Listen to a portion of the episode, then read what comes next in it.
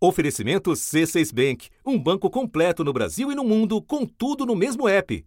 Abra sua conta. Na Praça dos Três Poderes, em frente ao prédio do Supremo Tribunal Federal, fica a famosa Estátua da Justiça. Para quem não a conhece, eu explico. A obra retrata uma mulher sentada, com espada nas mãos e uma venda nos olhos. Justamente a representação de como a justiça deve agir, com firmeza e imparcialidade. Imparcialidade que pode ser posta em risco após uma decisão do Supremo Tribunal Federal. É uma decisão muito ruim. É muito ruim que o Supremo tenha tomado essa decisão, porque tomou uma decisão em causa própria. Por 7 a 4, o Supremo liberou juízes para julgar casos de escritórios de advocacia de parentes. A decisão pode beneficiar os próprios ministros da corte que têm parentes que atuam em escritórios de advocacia, como os casos de Gilmar Mendes, Dias Toffoli, Alexandre de Moraes, eh, Luiz Fux, Luiz Roberto Barroso e Edson Fachin, além, claro, do próprio Cristiano Zanin, o mais novo ministro do Supremo, que tinha escritório de advocacia com a esposa, a Valesca Zanin. E a medida não é válida apenas para os tribunais superiores, caso do Supremo Tribunal Federal e do Superior Tribunal de Justiça. Ela alcança até juízes de primeira instância, aqueles que atuam em cidades pequenas, longe dos holofotes da opinião pública. O jurisdicionado, no caso, né, a pessoa que está ali na justiça reclamando de uma coisa ou de outra, seja um lado ou outro, quer ter certeza que o juiz é imparcial. Da redação do G1, eu sou Natuzaneri e o assunto hoje é a transparência no judiciário e a imparcialidade de juízes e ministros. O que significa a decisão tomada pela maioria do Supremo de derrubar uma das regras de impedimento de magistrados e qual a importância dessas regras para o funcionamento do judiciário? Neste episódio, eu converso com o advogado Guilherme France, da Transparência Internacional Brasil. Terça-feira, 22 de agosto. Guilherme, a regra que impede magistrados de atuar em processos de clientes de parentes surgiu em 2015 numa atualização do Código de Processo Civil. Você pode nos ajudar a rememorar esse caso? Qual era a ideia naquele momento e o que, que se buscava com essa norma? Bom, as regras de impedimento, ela, elas buscam garantir a imparcialidade dos juízes, ou seja, é, que as decisões que eles eventualmente, eles e elas eventualmente tomem, é, sejam decisões que se baseiam exclusivamente nos fatos do caso e na lei, na legislação. É, então, a, as regras sobre impedimento, elas criam situações, elas prevêem situações em que se pode presumir é, algum tipo de circunstância razoável é, que gere dúvidas sobre a imparcialidade do magistrado. Então, os impedimentos, tem uma lista lá no artigo do Código de Processo Civil, ele prevê fatos que tragam, que trazem dúvidas razoáveis sobre a imparcialidade do magistrado. E aí é importante a gente entender que a preocupação é tanto com a imparcialidade de fato, é, quanto com a aparência de imparcialidade. Então, é importante que sejam tanto imparciais quanto pareçam ser imparciais.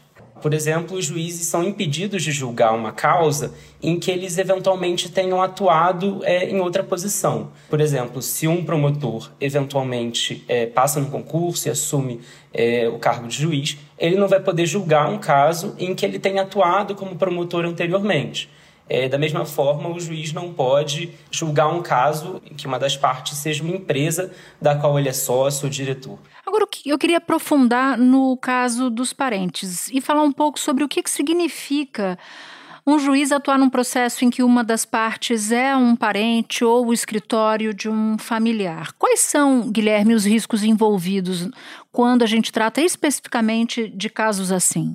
Bom, existe um risco é, específico para o caso que está sendo julgado. É o risco de que aquela decisão, o caso não seja julgado de forma imparcial, que outras questões de natureza pessoal, que haja um conflito de interesses e que a decisão eventualmente venha a se desviar na direção da pessoa, da parte é, que tem algum tipo de envolvimento com, com o juiz.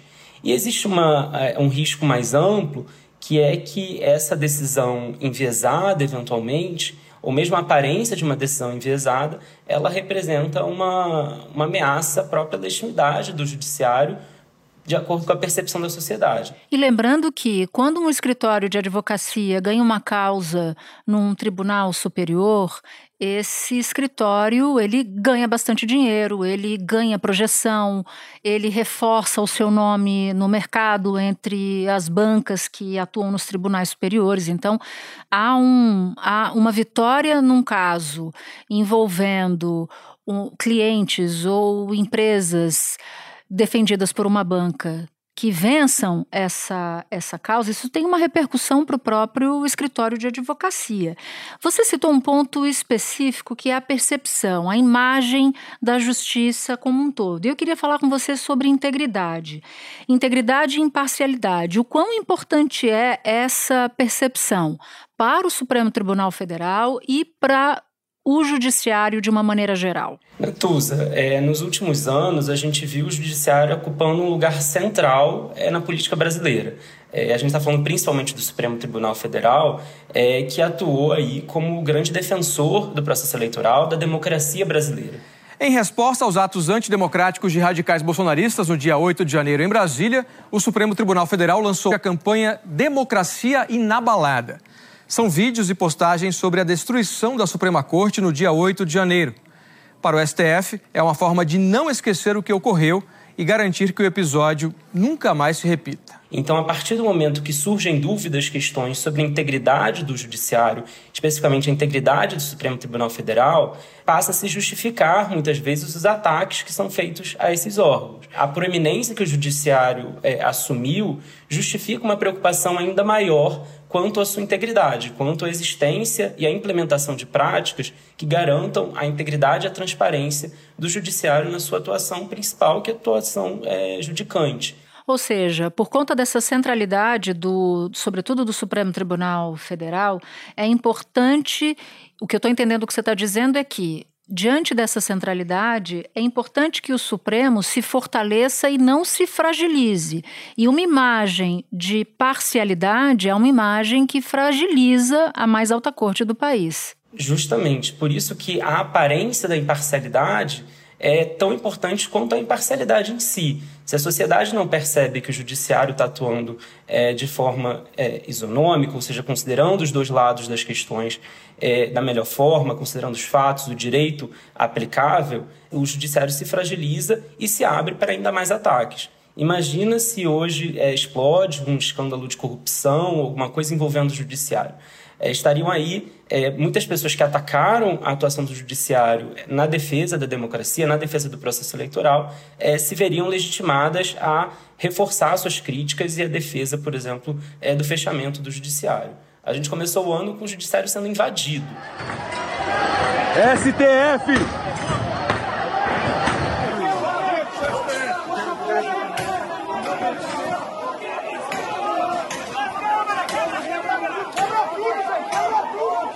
Então, é, preservar a integridade, não só física, mas também a integridade ética é, da corte é fundamental para proteger a democracia brasileira. Guilherme, ao questionar a regra, a associação, a AMB, que é a Associação dos Magistrados Brasileiros, falou sobre a dificuldade de aplicação da regra e disse que a maioria dos juízes devem estar descumprindo a norma sem saber.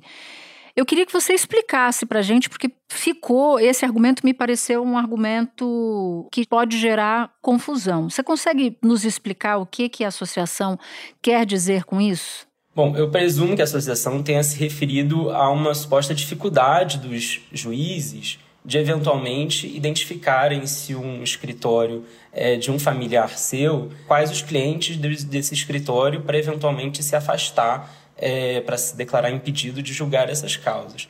Segundo a AMB, seria impossível para o juiz saber se uma das partes é cliente de advogado que se enquadre na norma.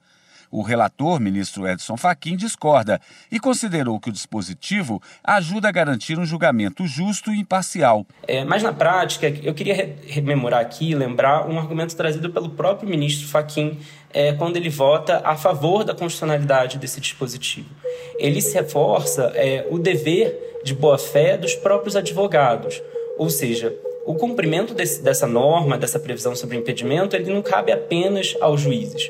Caberia também aos próprios advogados é, levantarem as informações e apresentarem essas informações quando eventualmente houvesse risco é, de impedimento. Ou seja, se um advogado está atuando perante um juiz, ele sabe que um parente, uma parente desse juiz, é, trabalha na mesma banca que ele, no mesmo escritório de advocacia que ele, ele deveria apresentar essa informação ao juiz para é, convidá-lo, né, pedir que ele reconheça esse impedimento.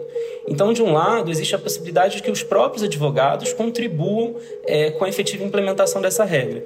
E de outro, Natuza, acho que é, o setor privado já avançou muito é, na criação de práticas de cruzamento de dados. O processo hoje judicial é praticamente todo eletrônico, então as informações sobre os advogados, sobre as partes, está é, tá digitalizada. O setor privado realiza cruzamento de dados, verificação de devida diligência, é, de forma bastante ampla. Quando vai fechar um acordo com empresa, é, normalmente verifica-se quem são os sócios, quais são as pessoas envolvidas, é, quando se está fazendo um background check, uma due diligence. Então, isso é muito comum. É, o que eles disseram, que era muito difícil saber exatamente toda a carteira de clientes dos, do escritório de advocacia, alguns são muito grandes. O ministro Gilmar Mendes alegou que ele, parte do escritório dele fica trabalhando só para saber se tem algum conflito de interesses é, nos escritórios, nas causas que chegam lá. Seria razoável esperar que o Conselho Nacional de Justiça, por exemplo, é, criasse ferramentas que possibilitassem que os juízes, eles próprios, eventualmente verificassem se existe algum risco é, de impedimento na sua atuação. É, o que se fez, no entanto, ao invés de discutir essa política pública, que é uma política pública de promoção da integridade no judiciário, é discutir como implementá-la, eventualmente fazer ajustes, se de repente se considera que é, parentes de terceiro grau não representam um risco tão grande, então restringe-se ao segundo grau. Ao invés de discutir como implementar essa política pública, o Supremo decidiu abortá-la é, precocemente. É, e assim interrompeu a possibilidade, impediu a possibilidade de que ela seja é, bem sucedida. Só para a gente ilustrar, o ministro Edson Fachin ele votou a favor da regra de impedimento, ou seja, manutenção do entendimento que estava em vigor desde 2015. Ele fala justamente que essa medida é importante para garantir um julgamento justo e imparcial, ainda que em alguns casos possa ser difícil identificar a lista de clientes do escritório de advocacia. Barroso foi na mesma linha, diz que a regra contribui para a imparcialidade, para o combate à influência pessoal nos processos judiciais. Já o ministro Gilmar Mendes, que abriu divergência, ele argumentou que essa regra, essa restrição seria inviável por causa da rotatividade entre os escritórios de advocacia, do sigilo de alguns contratos e da dificuldade de obter informações. Cristiano Zanin, que é o mais recente ministro, ele também foi contra, ou seja, ele acompanha ali a divergência aberta pelo Gilmar Mendes. E ele disse o seguinte: que o controle das partes do processo é, nas palavras de Zanin, praticamente impossível e que a regra poderia prejudicar parentes de magistrados. Então, eu queria, à luz do, do, do exemplo do ministro Cristiano Zanin, que é o último e que é casado também com uma advogada que tem é, está em processos que, que tramitam no Supremo uma avaliação global sobre esses votos, como cada um desses ministros votou. Em particular, no caso do ministro Cristiano Zanin. Natuza, é, são diversos os ministros que têm parentes em bancas de advocacia.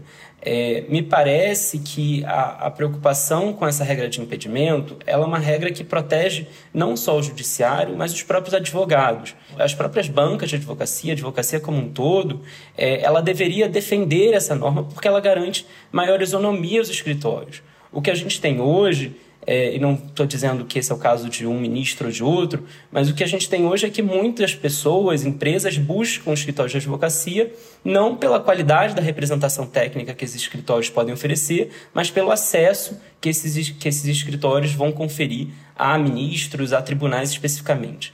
Se a gente tiver uma regra de impedimento adequada, que funcione, é, a gente vai estar tá primando pela qualidade técnica e a defesa desses princípios.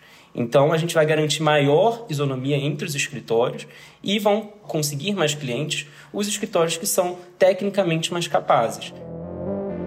Espera um pouquinho que eu já volto para continuar minha conversa com o Guilherme. Com o C6 Bank, você está no topo da experiência que um banco pode te oferecer. Você tem tudo para sua vida financeira no mesmo app, no Brasil e no mundo todo. A primeira conta global do país e atendimento personalizado, além de uma plataforma de investimentos em real e dólar com produtos exclusivos oferecidos pelo C6 em parceria com o JP Morgan Asset Management. Quer aproveitar hoje o que os outros bancos só vão oferecer amanhã? Conheça o C6 Bank. Tá esperando o quê? C6 Bank. Guilherme, com a derrubada dessa regra de 2015, que mensagem você avalia que o Supremo Tribunal Federal envia para a sociedade? A mensagem que o Supremo envia à sociedade é de que não são necessárias é, as cautelas necessárias para proteger a imparcialidade e independência do judiciário como um todo.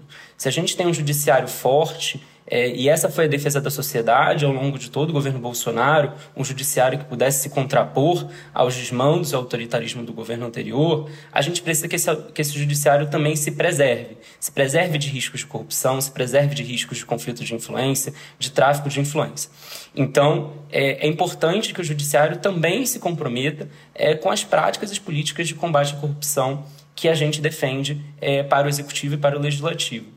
E me parece que também é uma mensagem negativa enviada pela própria advocacia, Natuza, é, que também defendeu a derrubada dessa, dessa medida. A advocacia brasileira tem se mostrado muito refratária a mecanismos de controle e promoção da integridade. A advocacia ainda não regulamentou o seu, o seu aspecto de prevenção e combate à lavagem de dinheiro. A advocacia buscou a inclusão é, de um dispositivo no projeto de regulamentação do lobby que excluía a advocacia do, das obrigações é, de regulamentação, de, de, de provimento de informações, caso atue como lobistas. Então, é importante que todo o sistema de justiça promova a integridade e a transparência é, dentro dos seus próprios órgãos, dentro das suas próprias atividades, é, porque isso vai ser fundamental para proteger a própria democracia brasileira. Guilherme, não necessariamente ter parente atuando em escritório de advocacia significa que um juiz vá julgar de forma parcial. O problema nesse caso é o que você nos responde na primeira pergunta que eu te fiz, a imagem de parcialidade, porque você disse uma frase que me pegou. Não basta ser imparcial, é preciso que o judiciário tenha a imagem de imparcial. No caso do Supremo, por exemplo, que é a corte mais visada, tem muitos ministros que têm parentes atuando em escritórios, que são advogados. Tem Cristiano Zanin, tem Gilmar, tem Toffoli, Moraes, Barroso, Fux, enfim, o próprio Faquin. E no caso de Zanin, por exemplo, que é o ministro mais recente que foi indicado agora, o jornal o Globo cita que a esposa dele tem 14 ações, defende clientes em 14 ações no Supremo Tribunal Federal, o que, segundo as regras de 2015, o deixaria em situação de impedimento. Não só no caso do Supremo, né, Natuza? No STJ também a gente tem diversos ministros com parentes que Verdade. atuam em bancas de advocacia é, de atuação de destaque é, em Brasília. E, de fato, nós não devemos personalizar a questão. É, a nossa preocupação é que haja é, medidas imparciais, objetivas, haja medidas objetivas para garantir a imparcialidade do Supremo e do Judiciário como um todo. Guilherme, é bom explicar para quem nos acompanha que essa decisão não afeta só ministros do Supremo e do Superior Tribunal de Justiça, não. Ela vai até a primeira instância. Realmente, essa é uma decisão que se aplica a todo o judiciário, né? Uma decisão que foi tomada no âmbito do Código de Processo Civil, que governa todos os processos judiciais, especialmente no âmbito civil. É, de fato, a gente pensa muito no, no caso dos ministros, desembargadores, mas acho que a gente também precisa lembrar do, da, da diversidade, da complexidade do Brasil. É, como em muitas cidades pequenas, é, a comarca só tem um juiz. E as cidades, é, eventualmente, têm poucos escritórios de advocacia e, eventualmente, é, as famílias, né, muitas vezes, têm é, esse envolvimento, esses laços.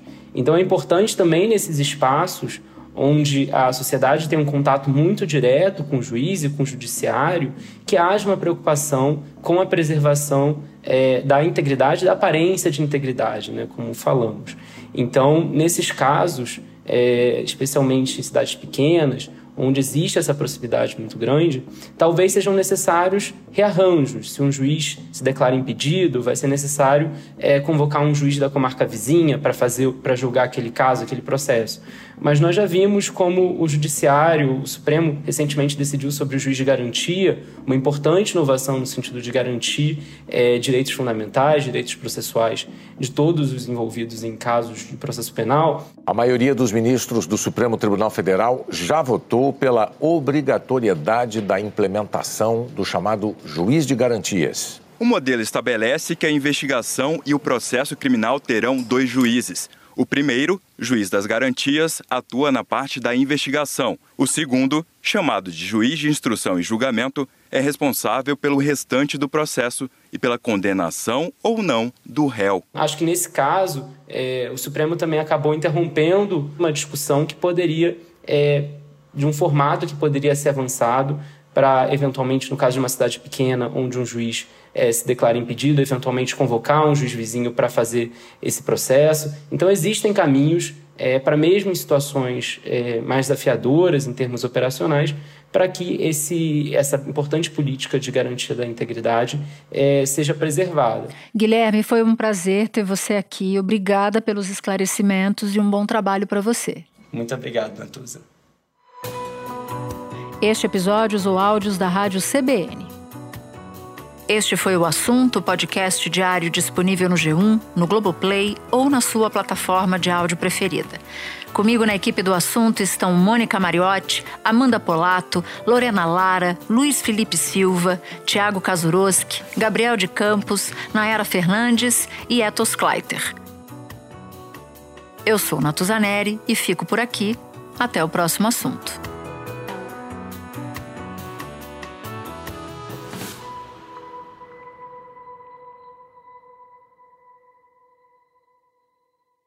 Você no topo da experiência financeira que um banco pode oferecer. Escolha um banco completo no Brasil e em qualquer lugar do mundo. Abra sua conta no C6 Bank.